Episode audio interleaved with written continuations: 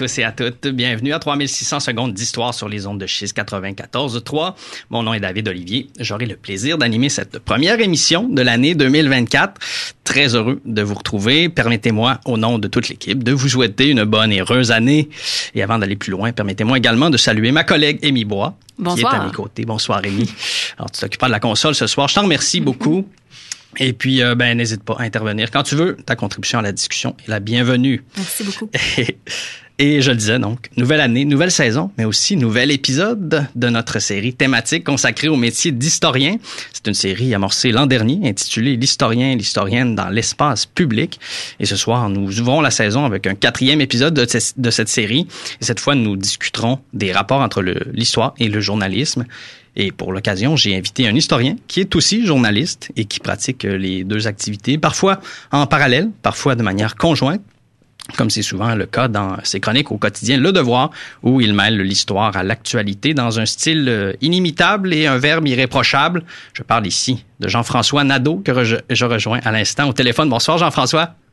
Bonsoir David. Très heureux de vous recevoir. Merci d'avoir accepté mon invitation. C'est euh, Ça me fait, ça me fait plaisir. C'est important des émissions comme ça. Il n'y en a pas tant que ça. Il y en a euh, à Montréal de temps à autre. Puis quand je peux, ça me fait toujours plaisir. Eh ben, c'est un plaisir qui est euh, absolument partagé. Jean-François, pour ceux qui et celles qui ne vous connaîtraient pas, vous êtes euh, politologue et historien de formation.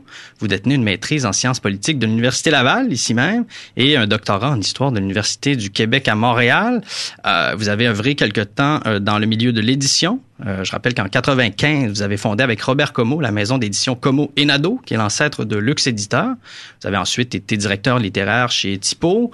Par ailleurs, vous avez été professeur à l'Université Laurentienne à Sudbury, en Ontario, quelques années. Puis, depuis 2003, vous êtes journaliste au quotidien Le Devoir. Jusqu'en 2013, vous étiez aussi directeur des pages culturelles et vous avez également été directeur adjoint de l'information. Vous y êtes aujourd'hui reporter et chroniqueur. Signalons que vous êtes également l'auteur de trois biographies, toutes publiées chez Lux. Euh, Une biographie de Pierre Bourgault, intitulée simplement Bourgault, en 2007. Robert Rumilly, L'homme de Duplessis, publié en 2009. Et Adrien Arcan, Fureur canadien, en 2010. Notons enfin vos trois recueils de chroniques, publiés aussi chez Lux Éditeur. Un peu de sang avant la guerre, 2013. Euh, les radicaux libres en 2016 et plus récemment en 2022, Saltan, chronique du Nouveau Monde. Euh, Jean-François Nadeau, vous avez donc plusieurs cordes à votre arc. Vous avez euh, porté plusieurs chapeaux également. Mais l'histoire n'est jamais bien loin de tout ça. On en discutera dans cette émission.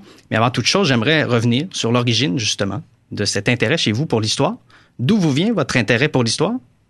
Ben, c'est la même chose que pour tous les enfants. hein. Les enfants, quand on leur demande euh, ce qu'ils veulent faire dans la vie, les choses mystérieuses, par exemple, archéologue, archéologue, ça fascine toujours beaucoup les enfants. L'idée de découvrir quelque chose, ben, il y avait de ça beaucoup chez moi.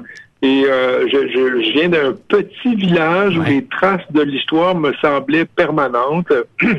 je me souviens, euh, très petit, on, on habitait une, une ancienne maison de ferme qui avait été le, le, le, le, le repère de photographes comme en, euh, ce beau film là, qui date de- des années 70, Julien Martin, photographe. Ah. Chaque village avait à peu près son photographe. On en a des répertoires. Ben, au village, chez moi, à Cookshire, dans les cantons de l'Est, le photographe du village, il était dans la maison qu'on habitait. Et quand on a refait la cuisine alors que j'étais tout petit, quand mon père fracassait les murs, il y avait des photos qui sortaient des murs de partout. J'en ai, j'en ai encore gardé. Alors, Wilkinson, photographe, je me disais, mais qui sont ces gens-là? Qu'est-ce qu'ils ont fait? D'où ils viennent?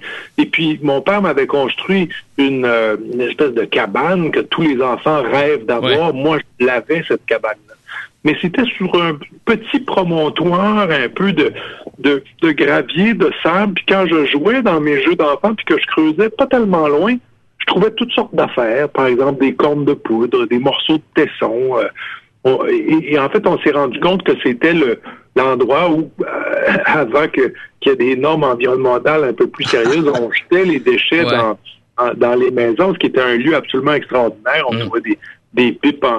Ben, bon, alors, j'ai été fasciné, moi, d'essayer de, de savoir d'où ça venait, ça, tout ça. Puis en même temps, ben, euh, mon grand-père, qui était un... Moi, je suis comme tous les Québécois, là, je suis à une génération ou deux de la charrue. Euh, Ouais. Mon grand-père, mon arrière-grand-père que j'ai connu était agriculteur. Puis ben lui avait essayé tant bien que mal, sans moyen de, de faire des études, puis de se tirer un peu de ça. Il avait assez bien réussi compte tenu de ses, de ses modestes, euh, très modestes moyens. Et puis, ben, lui, dans les années 30, pour se chercher de sortir de cette condition-là, il, avait été tenté par l'Action libérale nationale de Paul Gouin, qui est un des, des ancêtres de, la protection du patrimoine euh, au Québec. Mm-hmm. Euh, puis, dans la suite des choses, il a été candidat pour le Bloc populaire canadien, ce qui fait que, bon, il était, près d'André Laurent mon organisateur politique, c'était Michel Chartrand, le syndicaliste. ah oui. Et, et, ben moi, je, je connaissais pas ces noms-là. Je les voyais traîner dans le paysage parce que j'étais très près de mon grand-père. Mais l'idée de pouvoir euh, savoir qui ils étaient, c'était aussi apprendre à un peu mieux me comprendre mm. moi-même très intéressant.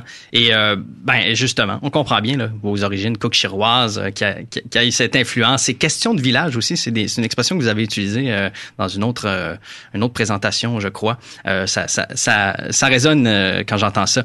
une question qu'on aime beaucoup poser à nos invités dans le cadre de cette série thématique.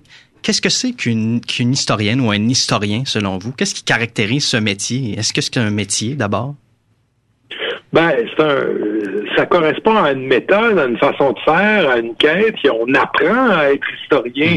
Euh, se raconter des histoires, c'est pas l'histoire. Même si on a un appétit pour des récits, il faut savoir les interroger, il faut mhm. savoir traquer des sources, même des sources qui sont invisibles d'une certaine façon. Hein. Mhm. Moi, j'ai été passionné très très tôt par la photographie, peut-être justement à cause de ces photographies que mon père avait trouvé euh, trouvé euh, en défaisant la cuisine pour la pour la rénover, mais je, je trouve qu'il y a beaucoup de façons d'interroger le monde dans lequel on est. Et, et ben ça, pour apprendre à bien faire ça, il faut s'entraîner, puis il y a une méthode à suivre, puis il y a une façon de faire les choses, puis les études en histoire à cet égard-là sont nécessaires. Moi, je suis toujours un peu estomaqué de, de concevoir que dans des métiers comme ceux-là, euh, un peu n'importe qui très rapidement peut euh, s'improviser en tout cas se, dire historien, il y a cette professionnalisation-là de, l'histoire qui arrive tardivement au Québec, qui arrive euh, avec la revue de euh, d'histoire de l'Amérique française, puis les pratiques euh, instaurées à l'université qui sont tardives. Là, c'est 50 ans plus tôt dans dans d'autres cadres nationaux. Ben ça, j'ai essayé d'intégrer ça, puis j'ai essayé de les utiliser dans mon métier de de façon générale. moi, j'ai fait sciences politiques à l'Université Laval, puis histoire après. Mais c'est quelque chose dont, pour lequel j'ai eu toujours beaucoup de d'attachement. Et puis j'aime aussi l'idée que chez les historiens, on a, parmi les meilleurs d'entre eux, c'est un peu perdu aujourd'hui, mais on a affaire à des écrivains. Hmm. Euh, il y, a, y, a, quelque chose qui est important pour moi dans l'idée de narrer quelque chose, hmm. de rendre compte de quelque chose. Pour moi, l'écriture compte oui, puis ça paraît dans votre écriture. On, le sent effectivement comme lecteur. Euh, ben justement, parlons de. Ben vous, vous, êtes aussi journaliste, donc vous écrivez énormément, euh, mais d'une autre façon que l'historien peut le faire. Par contre, vous êtes également un historien. Vous considérez d'abord comme un historien ou comme un journaliste, ou est-ce que les deux sont intimement euh, reliés? Je, je, me doute de la réponse.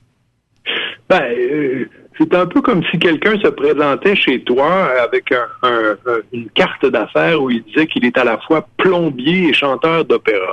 On se douterait que un ou l'autre, soit que les tuyaux vont, couler ou que le chanteur va chanter faux. Euh, mais la réalité dans le monde aujourd'hui, c'est qu'on a scindé toutes sortes de, de, de, métiers de façon si précise qu'on s'imagine qu'on ne puisse pas faire autre chose ensemble. Hmm. Pendant très longtemps, le, le journalisme était un repère d'avocats, mm. de, gens qui avaient fait du droit. Qui, et bon, euh, moi, c'est tout à fait par accident que je me suis retrouvé euh, au devoir. J'ai refusé d'y aller d'ailleurs à trois reprises ah quand, euh, quand, on me l'a offert.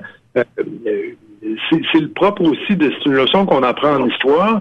C'est pour ça que les biographies, on dit toujours que que j'ai écrit des biographies, mais c'est de, des fausses biographies. En fait, les personnages m'intéressent au fond assez peu. C'est dans la mesure où ils révèlent quelque chose d'une condition sociale plus grande que leur mm-hmm. seul personnage qui m'intéresse. C'est des vecteurs. Les gens sont sensibles à des figures individuelles, mais l'histoire collective est plus intéressante, me semble-t-il. Alors, dans ce cas-là, euh, bon, moi, j'ai fait de l'édition, j'ai une formation d'historien, j'ai enseigné, j'ai fait beaucoup de radio aussi, euh, de la télé. Euh, tout ça, c'est la même chose, au fond. C'est un individu qui fait toutes sortes de choses en même temps, mais qui sont liées par des fois par des des traits que les gens voient pas à l'extérieur. Mais bon, moi, je suis d'abord et avant tout, j'ai une nature profondément de, je pense, d'historien, si hmm. ça peut avoir le sens d'avoir une nature d'historien, mais j'ai toujours été très attaché là-dedans, puis j'ai réussi assez facilement, en tout cas, à imposer au devoir que les sujets d'histoire, ça passionne les gens. Bien sûr, ça dépend de la façon dont on les raconte, puis ça dépend de comment on, choisit de faire tout ça, mais j'ai essayé, en tout cas, d'être un médiateur pour plusieurs sujets historiques, pour essayer de, susciter de l'intérêt des gens là-dessus. Puis. Honnêtement, j'ai pas eu tellement de difficultés. Il y a un gros appétit pour ça, il y a une soif de ça. C'est pour ça que je trouve ça assez bête, les gens en général. Si on faisait des, autrement dit, si on faisait des sondages, si on travaillait par sondage, puis on disait, euh, je sais pas moi, la semaine dernière au devoir, par exemple, le sujet qui a suscité de loin le plus d'attention à la fin de la semaine, c'est cette supposée euh, découverte de documents de Jeanne. Ça qui est un peu plus compliqué que ça, en, fait. Exact. Jeanne Mange, des documents de, de, la décennie 1650. Ça va-tu intéresser les gens, ça? N'importe qui vous dirait, ben non, ça n'a pas de bon sens, c'est pas de l'actualité. Et pourtant, et pourtant. Pourquoi? Parce que, au fond, les gens ont, ils diront pas comme ça, mais ils sont curieux de leur jeunesse. Hmm. Parce que l'histoire, c'est un peu ça aussi. Hein? On a toujours l'impression qu'on nous présente ça comme étant des vieilles choses, hmm. mais, non, pas tout à fait. C'est c'est l'enfance d'une société, mhm. c'est là d'où on vient, c'est aussi une sorte de réservoir de possibles. Hein, parce qu'on a toutes sortes de choses qui auraient pu arriver, qui sont des virtualités, qui étaient des propositions qui n'ont pas été euh, retenues, mais qu'on peut voir germer dans l'histoire et qui peuvent être euh, riches euh, d'enseignements ou en tout cas de suggestions pour des choses qu'on pourrait vivre maintenant. De toute façon, l'histoire, c'est toujours des questions du présent qu'on adresse au passé. Absolument. On reviendra sur cette question un peu plus tard, euh, si vous le voulez bien. Dans les prochaines minutes, on, va revenir aussi en, plus en détail sur votre parcours, mais d'abord, en, guise de transition, je propose d'écouter euh, Thomas Hellman évoquer ce qui m'a semblé, euh, Jean-François, être un désir semblable au vôtre lorsque vous avez probablement pris pour la première fois votre vélo pour aller au-delà de la ligne d'horizon de votre Cookshire natal et découvrir un, un, peu plus largement le monde. Et on vient tout de suite. J'adore Thomas Hellman, formidable. Imaginez-vous dans une petite ville, perdue quelque part au cœur de l'Amérique. Toujours le même horizon, toujours la même promesse d'un avenir tracé d'avance. Et quelquefois par semaine passe le train. Et à l'arrière du train, vous voyez toute une population de robots qui sillonnent le pays. Et un jour, arrive un train qui roule plus lentement que les autres. Une ouverture apparaît dans le cœur d'un wagon. Alors vous grimpez. Et en quelques instants, vous avez dépassé la ligne d'horizon au-delà de laquelle vous n'aviez jamais osé vous aventurer. Puis vient la nuit et le jour, une autre nuit, un autre jour, le temps passe. Jeanne d'Arc, tu dois libérer la France du joug de l'anglais. Est-ce que ça peut attendre? C'est 3600 secondes d'histoire. Oh, est-ce que je peux me tirer une bûche? On n'en a pas pour 100 ans. Vous êtes à l'écoute de 3600 secondes d'histoire sur les ondes de Chise 94.3. Nous sommes en compagnie de l'historien et journaliste Jean-François Nadeau. Jean-François, votre premier article dans Le Devoir paraît en juin 93. Hein? Ça fait déjà plus de 30 ans. Euh, vous n'êtes pas encore journaliste à cette époque. Vous êtes toujours étudiant à la maîtrise en sciences politiques ici même à l'Université Laval. Et le sujet de votre mémoire concerne l'évolution de la conception du nationalisme chez André Laurando. L'article dont je parle s'intitule L'homme aux rêves brisés et euh, porte justement sur la pensée euh, constitutionnelle d'André Laurando. On perçoit déjà ici votre intérêt pour trois champs particuliers, le journalisme, l'histoire bien sûr, mais aussi le politique Comment s'articulent ces trois champs d'intérêt dans votre esprit à, l'époque où vous êtes étudiant? Et est-ce que vous êtes alors conscient du lien étroit qui les unit chez vous? Ah, ben, la lumière se fait un peu plus tard. On aimerait qu'elle se fasse plus tôt pour qu'on sache mieux où on s'engage. Mais évidemment, j'essayais de, de comprendre un peu ma propre histoire à travers peut-être celle d'André Laurando, puisque j'avais trouvé dans dans les livres de mon grand-père qui était pas du tout archiviste puis qui gardait mal ses affaires, aussi bien des lettres de Camillien Hood au, verso desquelles il avait écrit ses, ses je sais pas, ses listes d'épicerie ou je ne sais trop parce qu'il était ou des bouts de papier d'André Laurando qui, qui félicitait ma, ma grand-mère d'une de, nouvelle naissance ou quelque chose comme ça. Donc, il y avait, je savais qu'il y avait quelque chose qui avait concerné ma propre existence par rebondissement et j'essayais de comprendre quoi. À travers André Laurando, il y avait cette idée du, dualisme canadien qui est un grand rêve qu'il a porté mais qui existait avant lui, qui est mort à peu près avec lui ou si on veut avec Claude Ryan dans la suite des choses. C'est-à-dire que l'idée que le Canada serait une, un pacte binational fondé essentiellement sur deux nations que Laurando voyait en termes très sociologiques.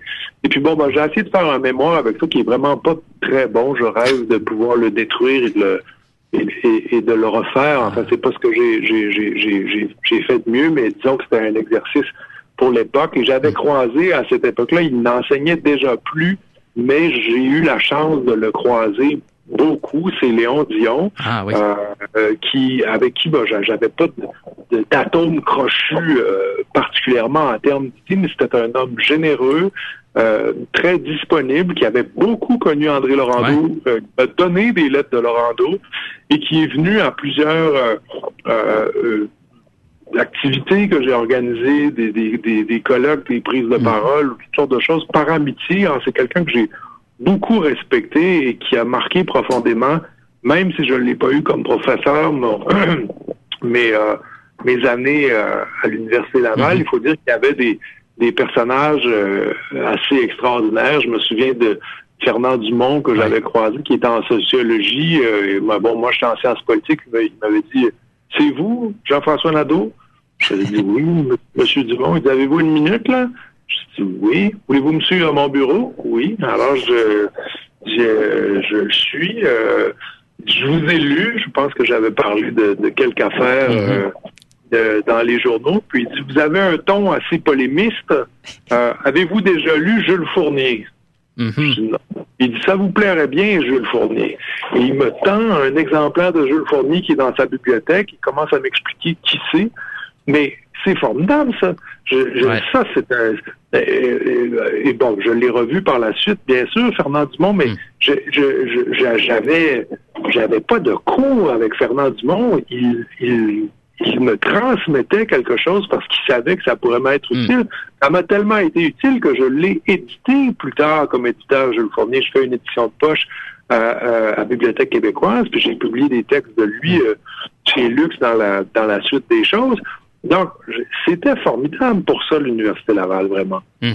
Et euh, le contexte politique aussi des années 90, je pense, a, influencé sans, doute votre intérêt, ne serait-ce que pour André Laurando, mais euh, envers des, sujets de nature historique qui mêlent aussi euh, le politique et qui finalement prennent une forme d'histoire des idées sous votre plume. je pense, par exemple, à ce texte, le premier que vous publiez dans, dans le devoir euh, en 93, vous faites un, lien avec l'entente de Charlottetown de 92 euh, euh, et tout ça. Donc le politique et, l'historique viennent se mêler à cette époque. C'est le contexte des années 90 qui vous a influencé, non?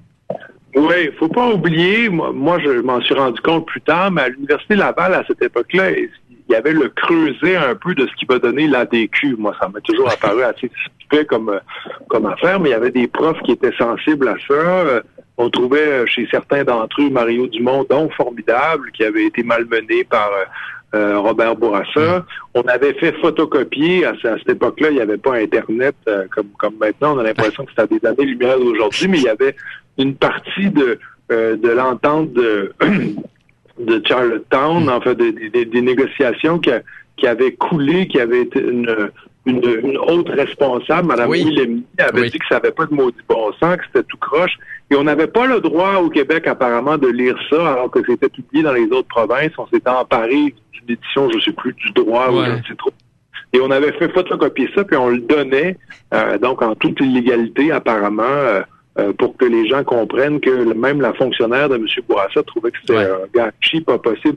Donc oui, il y avait une forme d'intérêt sous plusieurs vecteurs à l'égard d'une sorte d'espérance qui était un peu confuse encore chez mm. moi, c'est-à-dire que dans le, la forme d'une d'une euh, d'un changement de statut politique. Je pense qu'on voyait des conditions meilleures possibles pour la plupart des, des Québécois, ou en tout cas l'espérance un peu de de tout ça. Puis ça se mélangeait avec des, des considérations aussi, euh, bien sûr, sur le l'avenir du monde en général. Il y avait la guerre, euh, la guerre en Irak, la première guerre en Irak qui, qui, était là, qui donnait lieu à des manifestations. Moi, je m'occupais du journal Option politique aussi. J'étais le directeur de, ce journal-là. J'ai commencé à, à écrire aussi pour le, le, journal euh, Impact Campus. J'aimais l'idée d'écrire, de pouvoir transmettre quelque chose. Puis écrire, là, c'est pas juste transmettre quelque chose, c'est apprendre à, à, savoir ce qu'on pense. souvent, quand on s'installe devant une feuille de, papier, là, c'est pas les muses qui viennent nous visiter.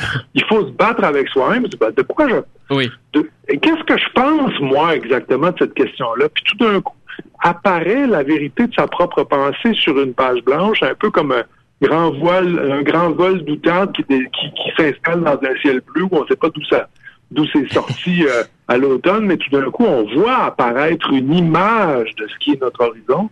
Et ben ça, j'ai toujours beaucoup aimé ça. C'est une façon d'apprendre à mieux se saisir. De la même façon que la photographie, les gens qui disent Arrête donc de photographier tout le temps. Apprécie, regarde. Ce sont des imbéciles, les gens qui disent ça, parce que apprendre à cadrer à l'écrit comme avec un appareil photo, c'est apprendre à mieux voir. C'est voir mieux que juste regarder à tout vent sans se poser de questions pour voir quel sera le résultat. Tu peux regarder après ta photo ou ton texte en disant, est-ce que ça tient, Est-ce que ça a du bon sens? Est-ce que le cadrage est bon? Est-ce que j'ai échappé quelque chose d'essentiel? Est-ce que le point de gravité est bon? Et ça, j'ai aimé ça tout de suite, moi. Puis ça me fait encore mal. Écrire, c'est difficile. Mhm. C'est très difficile. Je passe beaucoup de temps là-dedans. Je fais une chronique depuis des années au Devoir qui est publiée le lundi. Ben, très souvent, le dimanche, je suis encore en train de la recommencer. Des fois, j'en fais trois, quatre différentes avant d'envoyer le, la bonne. Et je suis pas de ceux, moi, qui réussissent à écrire. Il y a beaucoup de journalistes qui font ça, qui font... Euh, euh, ils commencent, on a droit à 5000 signes, ben, ils arrêtent quand ils sont rendus à 5000 signes. Moi, j'écris, puis après ça, ben, je dis, bon, ben, voilà ce que j'avais à dire. Comment maintenant je fais pour synthétiser ça, pour que ça rentre dans mm. l'espace qu'on m'a donné? Puis, ben, l'édition, c'est un peu la même chose aussi. L'édition, il y a ce rapport-là à, l'idée d'avoir un, espace, une forme, euh, qu'il faut que ça soit structuré, il faut que ça soit bâti. Enfin, j'aime beaucoup ça. On écoutait Thomas Hellman tout à l'heure. Quel formidable content. Il faut voir son spectacle sur les origines du, monde. Ben, il y a une forme d'histoire là-dedans, de transmission qui est là. Il a réussi à reprendre les mythes de l'humanité pour nous faire une histoire de la naissance du monde.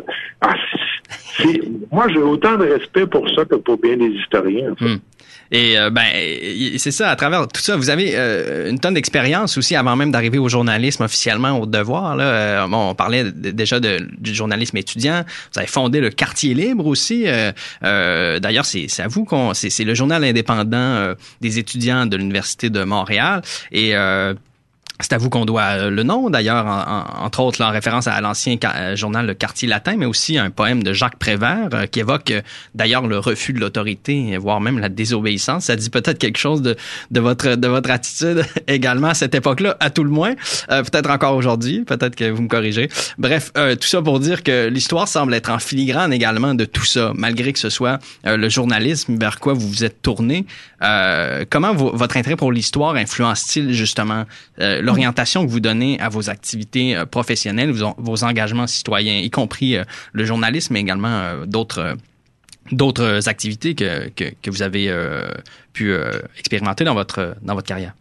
Oui, moi je, je me suis pas tourné vers le journalisme. Hein. C'est-à-dire que j'ai toujours été, j'ai toujours me suis toujours rendu ça, vers ça vers quoi j'avais de l'intérêt. Puis le journalisme faisait partie de ça, mais j'ai jamais pensé moi à la différence de beaucoup de gens avec qui j'étais.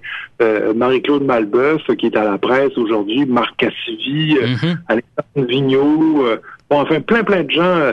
Euh, Annie Desrochers, qui est à Radio-Canada, avec qui je faisais de la radio à cette époque-là. Je pense que très tôt, ce sont des gens qui avaient conscience a raison d'ailleurs, qu'il pouvait occuper une place dans des médias et, jouer un rôle important.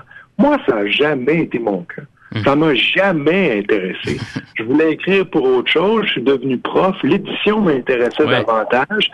Et comme je l'ai dit un peu plus tôt, pardon, comme je l'ai dit un peu plus tôt, en fait, ce sont des hasards de la vie qui nous construisent. C'est très facile quand on lit des biographies, et c'est ça qui est donnant dans les biographies, c'est ça qui fait que les biographies sont pas intéressantes très souvent, qu'on a l'impression que tout tombe comme des cartes, Mm. comme des dominoes, les uns à la suite des autres. Il est arrivé ça parce qu'il est arrivé ça, puis Mhm. ensuite, il est arrivé ça qui était la suite de ça.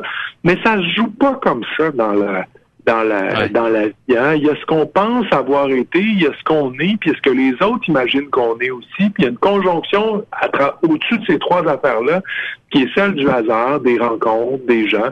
Moi, je je la connais pas, votre émission de, de radio. Vous m'appelez, vous me dites fais ça, j'apprends à vous connaître, j'apprécie ça. Peut-être qu'il va se passer autre chose après, mais c'est comme ça tout le temps dans la vie. Mhm. Euh, des gens que vous avez aimés, moi j'ai été euh, très très ami et, et- et- et très proche de gens comme comme Pierre Falardeau qui Ouais. est un qui est un proche le, le cinéaste Pierre Vadeboncoeur qui est un qui est un écrivain ces gens-là me manquent épouvantablement Mm. mais mais je me dis ben il y en a d'autres des gens intéressants Peut-être que je les connais pas encore. Ah. Peut-être qu'à partir d'aujourd'hui, je vais les connaître.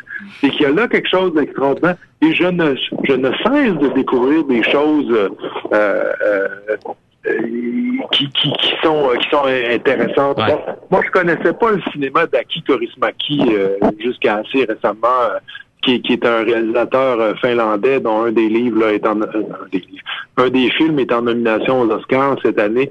Il a fait des films absolument extraordinaires, très calmes, très doux, très tranquilles sur la, la relation du monde ordinaire au monde général. On voit jamais ça au cinéma. ben, le, ben, c'est aussi la même chose en histoire. La façon dont on a, à- à- dont on aborde les sujets, c'est l'angle par, par lequel on, on aborde le monde, c'est l'angle de la caméra, si on veut, c'est l'angle de la caméra en histoire.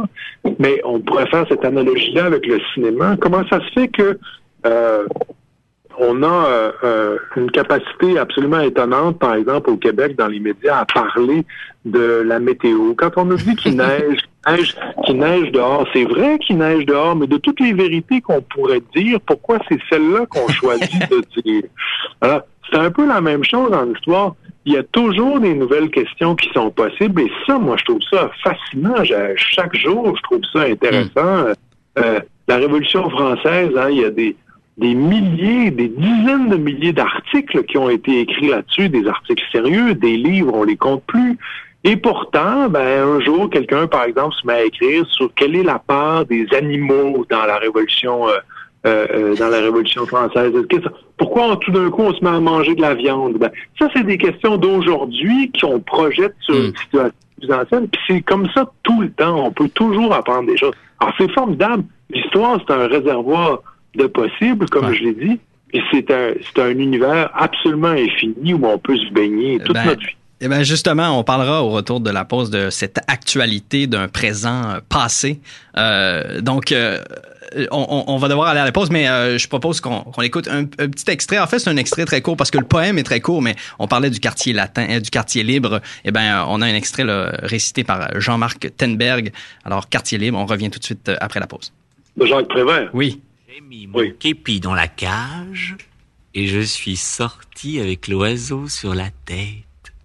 Alors, on ne salue plus? a demandé le commandant. Non, on ne salue plus, a répondu l'oiseau. Ah bon Excusez-moi, je croyais qu'on saluait, a dit le commandant. Vous êtes tout excusé? Tout le monde peut se tromper, a dit l'oiseau.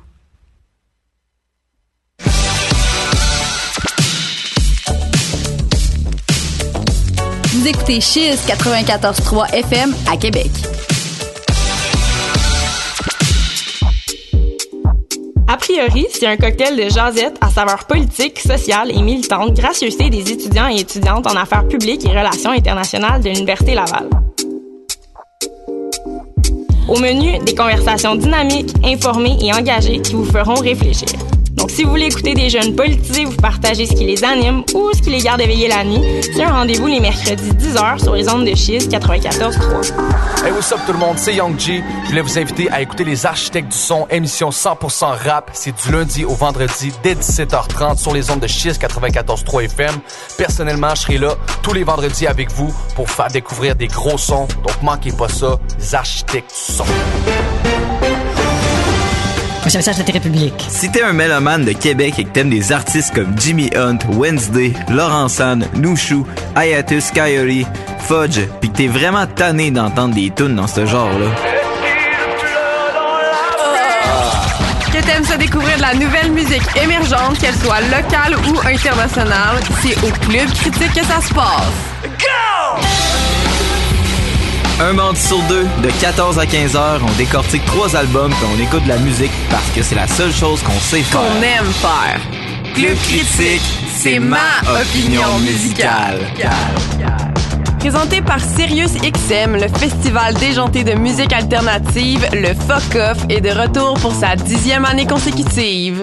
Du 9 au 17 février, la ville de Québec sera animée par des spectacles et des vitrines de musique émergente de tous genres confondus. Procure-toi ton billet et viens découvrir des artistes éclatés comme Teke Teke, Get the Shot, Solipsisme, Saint-Nicole, Population 2, Totalement Sublime, Virginie B et plus encore. Le Fuck Off, c'est le festival qui réchauffe ton mois de février. Visite lefuckoff.com pour plus d'informations. Ici Marie-Antoinette, épouse de Louis XVI et reine de France. Vous écoutez 3600 secondes d'histoire sur les ondes de Chiz 94,3 FM. Oh! Pardon. Euh, donc, vous êtes de retour, et oui, à 3600 secondes. Je m'attendais pas à ça, pas en tout. À 3600 secondes d'histoire. Sur les ondes de Chiz 94.3, nous sommes toujours en compagnie de l'historien et journaliste Jean-François Nadeau pour ce quatrième épisode de notre série thématique consacrée au métier d'historien. Nous discutons maintenant de la façon dont l'histoire peut s'intégrer à la pratique du journalisme. Euh, Jean-François, comme, comment décririez-vous votre, votre style de journalisme ou de chronique euh, ou le style de journalisme que vous pratiquez? Ah, Bon, c'est peut-être pas à moi à le, le décrire. Euh, en général, les gens qui décrivent, euh, c'est comme peindre. Hein? Peindre, c'est pas dépeindre, euh, c'est écrire, c'est écrire, écrire, c'est pas décrire. Et, et donc, j'essaie de, à travers l'actualité, de dégager quelque chose qui dépasse le simple instantané. C'est une, c'est une photographie, bien sûr, qu'on propose. La, le- le- l'actualité, le, journalisme, c'est un instantané d'un moment dans l'histoire. C'est la chronique, c'est un peu ça aussi. Mais j'essaie de lui donner des lignes de force. J'essaie de, de trouver des rapports avec le temps passé, de mettre des objets en présence. Je suis toujours moins étonné de voir que les gens s'étonnent des liens que je peux faire, qui m'apparaissent souvent euh, aller de soi.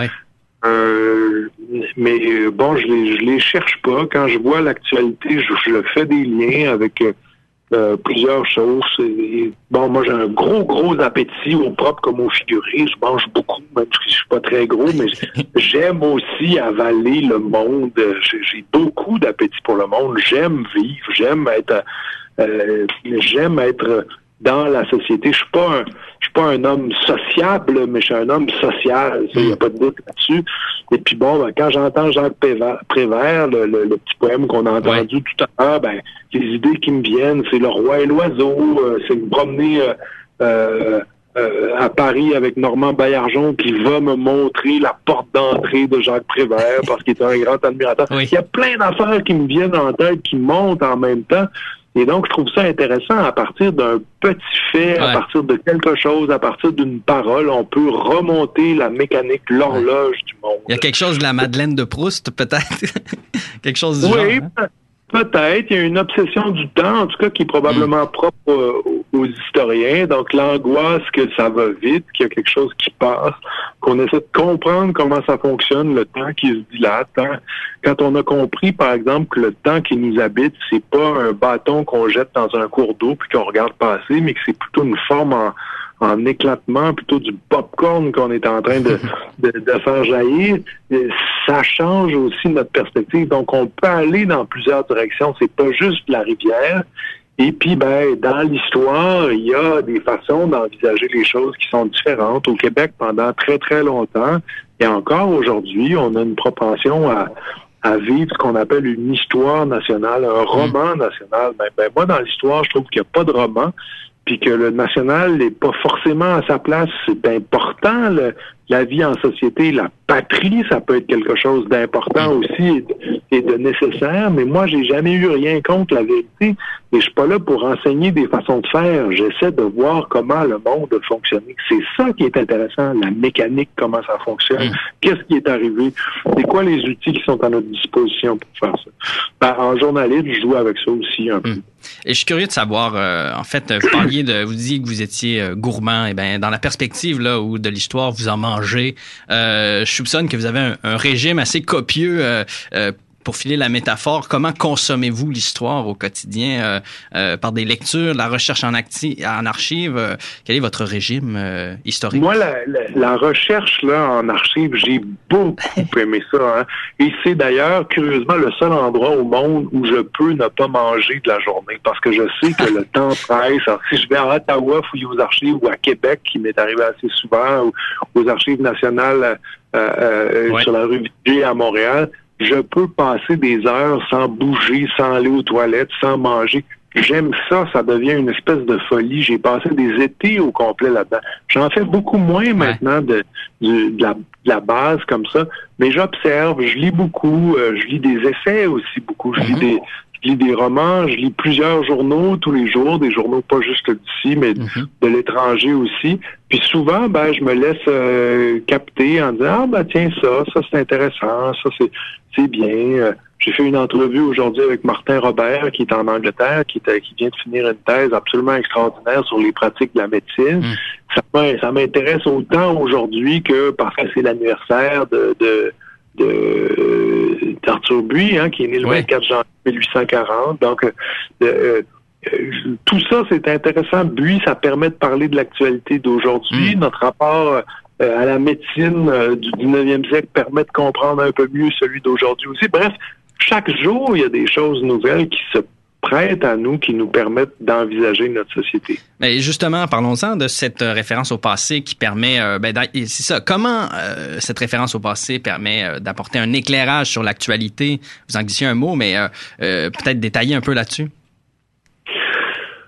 Ben, c'est-à-dire que être dans l'actualité et faire du faire du journalisme, on peut tous les jours mettre une perle supplémentaire sur un fil, puis éventuellement s'imaginer qu'on va avoir fait un collier, ouais. mais elle tient pas dans le vide la, la perle. Elle s'établit sur différentes choses. Et je pense que ce que les gens apprécient dans une société où de plus en plus on est inondé d'images, de textes, euh, puis les gens se disent toujours qu'ils n'ont pas le temps, c'est vieux comme le monde. Ça, si on remonte euh, d'ailleurs de tout le temps, les gens n'ont jamais le temps. Ils ont toujours l'impression qu'ils sont plus pressés qu'avant. C'est, c'est vieux, vieux comme la terre.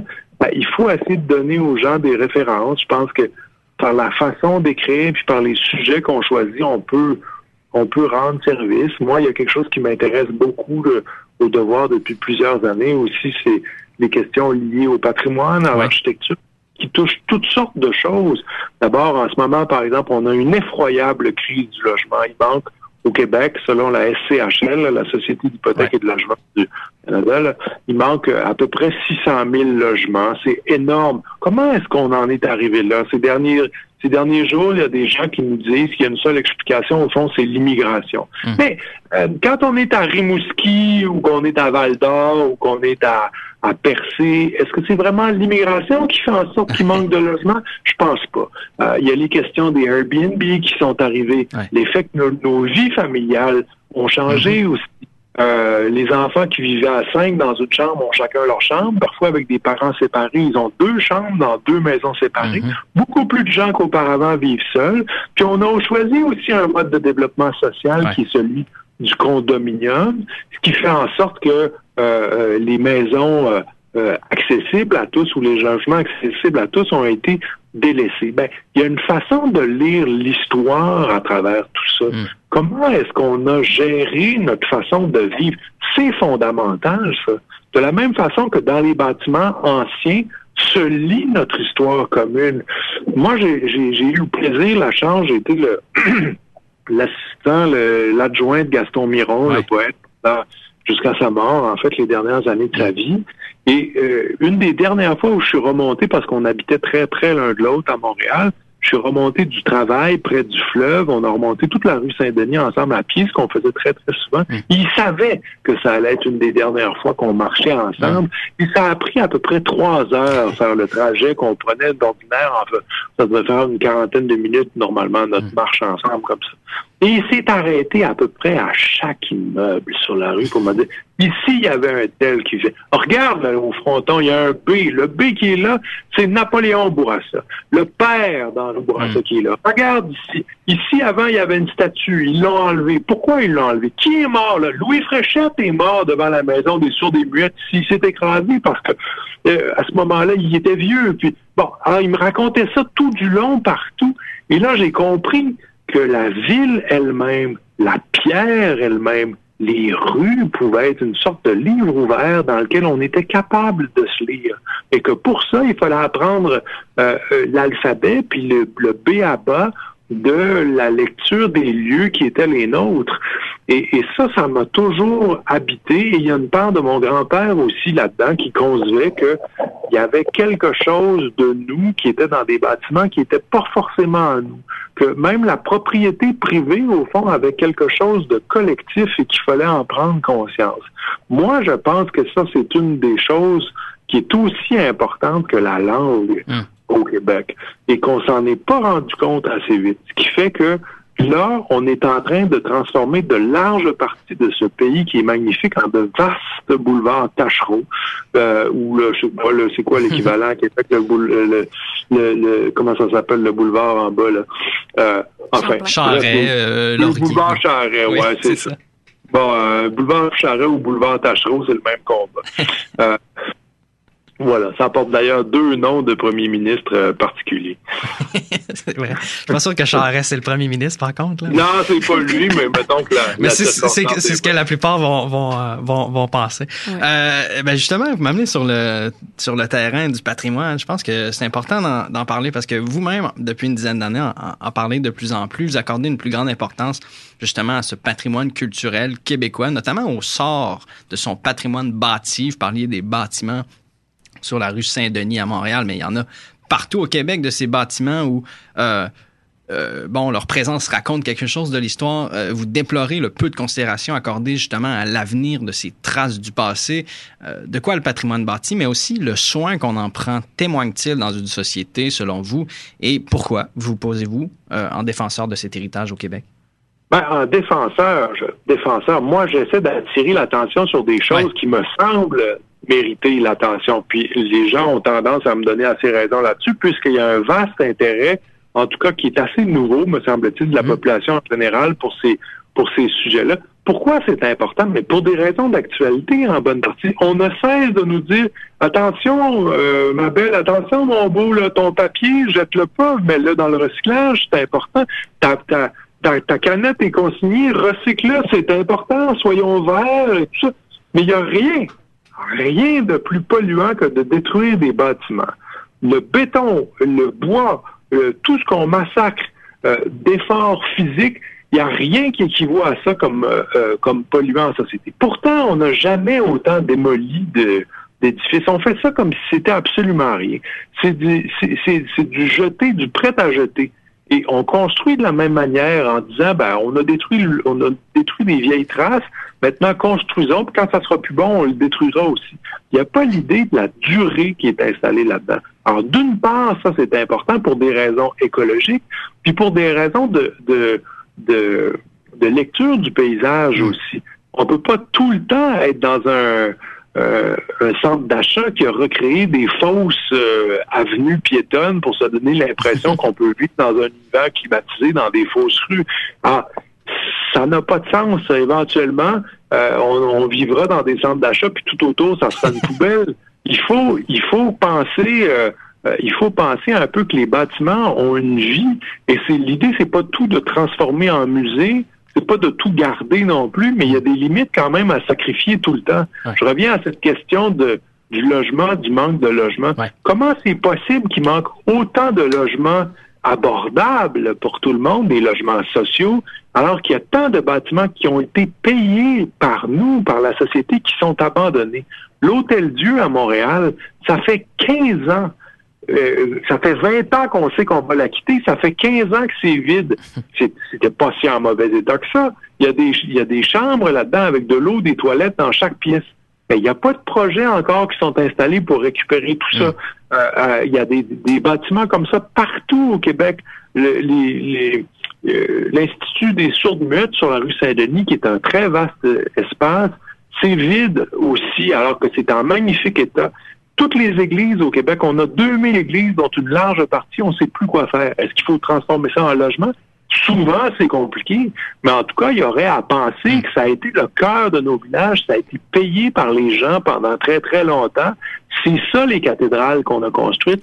Qu'est-ce qu'on fait avec ça? Mm. Il y a un réseau de bibliothèques, il y a un réseau de spectacles qui est à construire en quelque part. On doit être en mesure d'offrir des... Euh, euh, euh, du contenu culturel, puis des relais culturels à toute la société québécoise, il devrait y avoir notamment un réseau de bibliothèques publiques largement alimenté par un mm. navire amiral qui pourrait être celui de la Grande Bibliothèque à Montréal ou autre chose. Et peut-être que les églises pourraient servir à ça. On manque de, de, support. Il n'y a jamais eu autant de monde qui ont besoin de d'aide alimentaire parce que les, les questions du salaire puis tout ça n'ont pas été revues. On a besoin d'espace euh, pour des groupes collectifs qui vont prêter secours à la société. Ben, Est-ce qu'on peut organiser ça pour l'avenir, par exemple, dans de vieux bâtiments comme ça qui, pour l'instant, sont pas utilisés? Hum. Moi, je, je comprends mal la gestion des bâtiments publics euh, au Québec. On s'est débarrassé à Québec de la maison Chevalier pour un prix qui était même pas au fond celui de l'évaluation municipale. Si on me l'avait dit, moi, que cette maison-là était à vendre, je suis sûr qu'avec quelques amis, on aurait pu l'acheter puis faire une très bonne affaire. Mm. N'importe qui aurait sauté là-dessus. Ça a été vendu moins cher que le prix que ça a coûté pour refaire la toiture. Un des plus beaux bâtiments de Québec.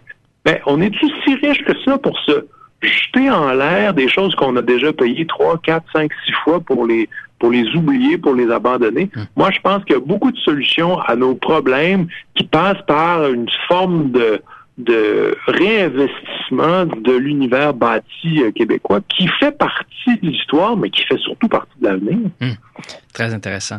Euh, on arrive déjà à la conclusion de l'émission. Encore quelques minutes ensemble. Euh, comme le veut, parlons, parlons d'écrire l'histoire. On a parlé un peu d'écriture, euh, c'est une de vos, de vos grandes euh, passions. Euh, comme le veut le genre éditorial, bon, votre style d'écriture dans le devoir, à tout le moins, est assez critique et révèle évidemment, bon, votre pensée sur différents enjeux. vous ne cachez pas, par exemple, votre dédain pour une certaine forme d'individualisme, de consumérisme aussi, et pour la pensée technocratique à outrance. À l'inverse, vous affichez une certaine sympathie pour les victimes de cette culture personnifiée par ceux que vous appelez euh, les radicaux libres. Hein. Euh, vous mobilisez régulièrement des exemples tirés de l'histoire pour faire valoir votre, votre point sur ces, euh, votre point de vue sur ces enjeux, des enjeux sociopolitiques. Écrire une histoire est-il un acte politique, Jean-François Nadeau? À peu près tout ce qu'on fait peut être considéré politique. On appartient au monde social. Moi, j'écris dans un journal, c'est pas neutre. Ce mhm. journal-là a une le fait que j'y suis et qu'on m'y tolère appartient aussi à une certaine forme de, conception. Je viens pas de nulle part aussi. Les gens qui sont dans les journaux viennent pas de nulle part mm-hmm. aussi. Disent quelque chose de la société où ils sont. Alors tout ça est extrêmement intéressant. Ça mérite d'être d'être euh, considéré. Puis bien sûr, la forme particulière qui est celle de la chronique euh, et celle de implique une sorte d'engagement personnel, une prise de position en partie sur des faits d'actualité qui viennent de se produire. C'est un genre très particulier qui a été très prisé au Québec, par exemple. On disait, bon, aujourd'hui c'est l'anniversaire de naissance d'Arthur Buis, euh, né le, le, 24 janvier 1840, mais il y a euh, cette tradition-là du, côté un petit peu pamphlétaire est très, très ancienne dans la littérature québécoise. Et puis, ben, moi, j'appartiens à cette lignée-là par la, par la force de des choses. Et donc, oui, ça s'inscrit dans une trame politique, que je le veuille ou non. non. Mhm. Et euh, ben, il n'y a pas que ça dans votre écriture. Il y a aussi bon un, intérêt, en fait, une qualité dans vos textes qui qui qui est bon, je sais pas s'il faut dire littéraire, mais bref, la qualité de vos textes dans le Devoir a quand même été soulignée par un beau retour des choses en 2017 par le prix Jules Fournier, un personnage que vous affectionnez particulièrement, comme vous le disiez tout à l'heure. vous dites toutefois écrire non pas seulement pour bien écrire, mais pour communiquer efficacement des idées. Euh, en quoi votre écriture permet-elle une transmission efficace des idées et quelles idées espérez-vous communiquer en mobilisant l'histoire particulièrement comme vous le faites? Ben, j'ai pas un programme préétabli. ça, se, ça se fait tout seul au fil de l'actualité. La chronique, ça l'indique. Je suis le fil des événements et j'essaie de les mettre en perspective en partie. Donc, c'est pas décidé d'avance. C'est pas un programme. Il n'y a pas un, et en ça, ça, ça me ressemble assez. C'est-à-dire que je, j'ai pas de, de, de je tiens pas de registre de ce que j'ai fait comme conférence ici et là. bon, et je, je veux pas partir du point A puis aller au mhm. point B. Arriver comme beaucoup de gens, ça m'intéresse assez peu. Euh, je suis heureux dans ce que je fais, je le fais tout simplement. Alors, écrire, c'est un peu ça. Euh, c'est pour moi, c'est un, combat hebdomadaire que de revenir avec euh, un sujet, puis j'essaie de varier. J'ai la prétention, en tout cas, puis je pense avoir raison de pas toujours être sur le même clou. Euh, mm-hmm. c'est facile d'avoir un registre chez chez un certain nombre de, de, nos contemporains où systématiquement sont conviés à table deux ou trois sujets qu'on revisite tout le temps avec sur, une forme quasi obsessive. Moi, ça m'intéresse pas. comme je l'ai dit, j'ai une forme d'appétit assez varié à table. J'aime ça pas toujours manger la même chose. Alors, il y a, il y a de ça aussi dans ce qui me dans ce qui m'anime. Puis ben, l'écriture, c'est une façon de communiquer. Pour moi, c'est important que ça soit beau. Ah oui, il y a une part de littérature là-dedans, et c'est pas une insulte. Ça mm. sert à quelque chose. Quand on voit une belle maison, on n'est pas obligé d'architecte, d'être un architecte pour savoir que oui, c'est équilibré, il y a quelque chose qui va là. On connaît pas tous les mots, mais on sait que mm. ça tient. Un texte, il y a son architecture aussi. Et c'est important qu'il soit construit de telle façon qu'il emporte l'adhésion autant par le fond que par la forme. Et c'est ça que j'essaie de faire. Puis quand j'ai réussi et que les, lecteurs m'écrivent pour me dire qu'ils ont aimé ça autant pour le fond que pour la forme, ça me plaît. Hmm. Ben, ils ont raison de le dire. Je le pense moi-même. Euh, je, je, dois l'avouer. Et euh, ben, euh, justement, euh, vous dites que vous euh, n'avez pas un registre, par exemple, des présentations que vous faites. Évidemment, aujourd'hui, euh, c'est assez facile de retrouver à peu près tout ce que vous avez écrit et d'en faire une liste. vous n'êtes pas sans savoir d'ailleurs que ce que vous écrivez aujourd'hui pourrait tout à fait servir de source pour les historiens de demain. que pensez-vous que vos écrits diront de notre époque dans un avenir plus ou moins lointain? Ben, on a une époque assez particulière. Hein. Évidemment, il ne m'appartient pas d'écrire l'histoire au, présent autrement que dans le travail que, que je fais. C'est un peu ça le métier de journaliste. Hein. C'est créer un peu de ça. Mais il faudra aussi se poser des questions sur qu'est-ce qui justifiait que euh, on puisse écrire comme ça. Hein. Les, journaux sont, sont, en perte de vitesse un peu partout pour de bonnes et de mauvaises raisons aussi. Est-ce que ces sources-là vont être valorisées autant? Est-ce qu'il nous en manquera pas plusieurs? Prenons l'exemple de la photographie, par exemple, qui me tient beaucoup à cœur.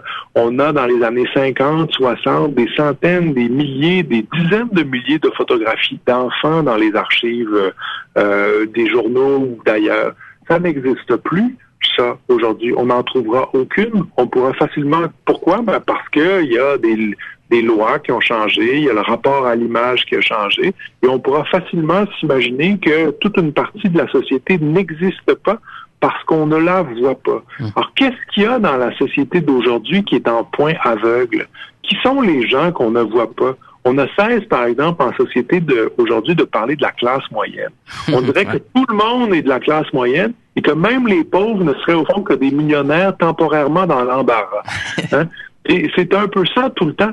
Qui est-ce qu'on ne voit pas? Qui sont les, les, les, les, points aveugles? Je pense, on n'en a pas parlé, mais j'ai mis beaucoup d'intérêt aussi à, à, me, à considérer la condition des femmes en prison parce que le, j'ai passé beaucoup de temps là-dessus, j'ai écrit beaucoup de textes, c'est pas quelque chose qui, attire beaucoup l'attention, mais pourtant c'est extrêmement important en société de comprendre notre système digestif. C'est un peu ça les prisons aussi. Comment est-ce qu'on traite les prisonniers? Comment les plus vulnérables sont traités? Quel sort fait-on aux gens qui n'ont rien? Ben, les corps abandonnés sont en nombre euh, en augmentation. On a des soupes populaires comme on en avait dans les années 30 comme jamais. Des gens qui ont des emplois aujourd'hui se retrouvent dans des dans des euh, banques alimentaires. On a à cet égard-là un déficit de d'humanité assez important, je pense, à la société, qu'il faudra voir par l'absence de considération mm. qu'on en fait peut-être aujourd'hui quand on voudra écrire l'histoire demain, en tout cas là, à partir des, des, sources d'aujourd'hui, ben, les points aveugles, il y aura ceux-là certainement dedans. Mm. Très intéressant. Et euh, comme tout, tout, tout, ce que vous nous avez dit ce soir, d'ailleurs, ça a été un, un plaisir. C'est déjà euh, la fin euh, de l'émission. Merci infiniment, Jean-François Nadeau, de vous être prêté à l'exercice. Ça a été vraiment un plaisir de vous entendre. Merci David, c'est un plaisir. Alors, on continue bien sûr de vous lire dans le Devoir toutes les semaines, notamment les euh, lundis. On peut également vous euh, apercevoir sur nos écrans puisque vous collaborez à la série Québec avec un K à Télé-Québec et on surveillera vos autres projets. Est-ce qu'il y a quelque chose qui mijote qu'on pourrait euh, vous tirer un peu les verres du nez? Non? Oui, ben a deux ou trois livres en préparation, mais je, ça avance doucement. J'écris doucement le matin et le soir, puis je je suis à la radio depuis quelques années maintenant euh, au 98.5 à Montréal. Je sais pas les autres les autres antennes là, mais mm -hmm. Où je parle d'histoire chaque semaine aussi. Super. Alors on vous suit à, à, à, cette euh, à cette radio également. Merci, merci Jean-François. Merci, à vous, chers auditeurs, d'avoir été à l'écoute. Vous pourrez bientôt réécouter l'émission de ce soir en vous euh, rendant sur la page web de 3600 secondes d'histoire au chiz.ca dans la section émissions. Je vous invite à consulter nos réseaux sociaux également pour connaître les sujets de nos prochaines émissions. Et on se laisse avec une artiste euh, que vous appréciez bien, Jean-François, je pense, Myriam Gendron, avec la pièce ah C'est dans les vieux pays. Merci.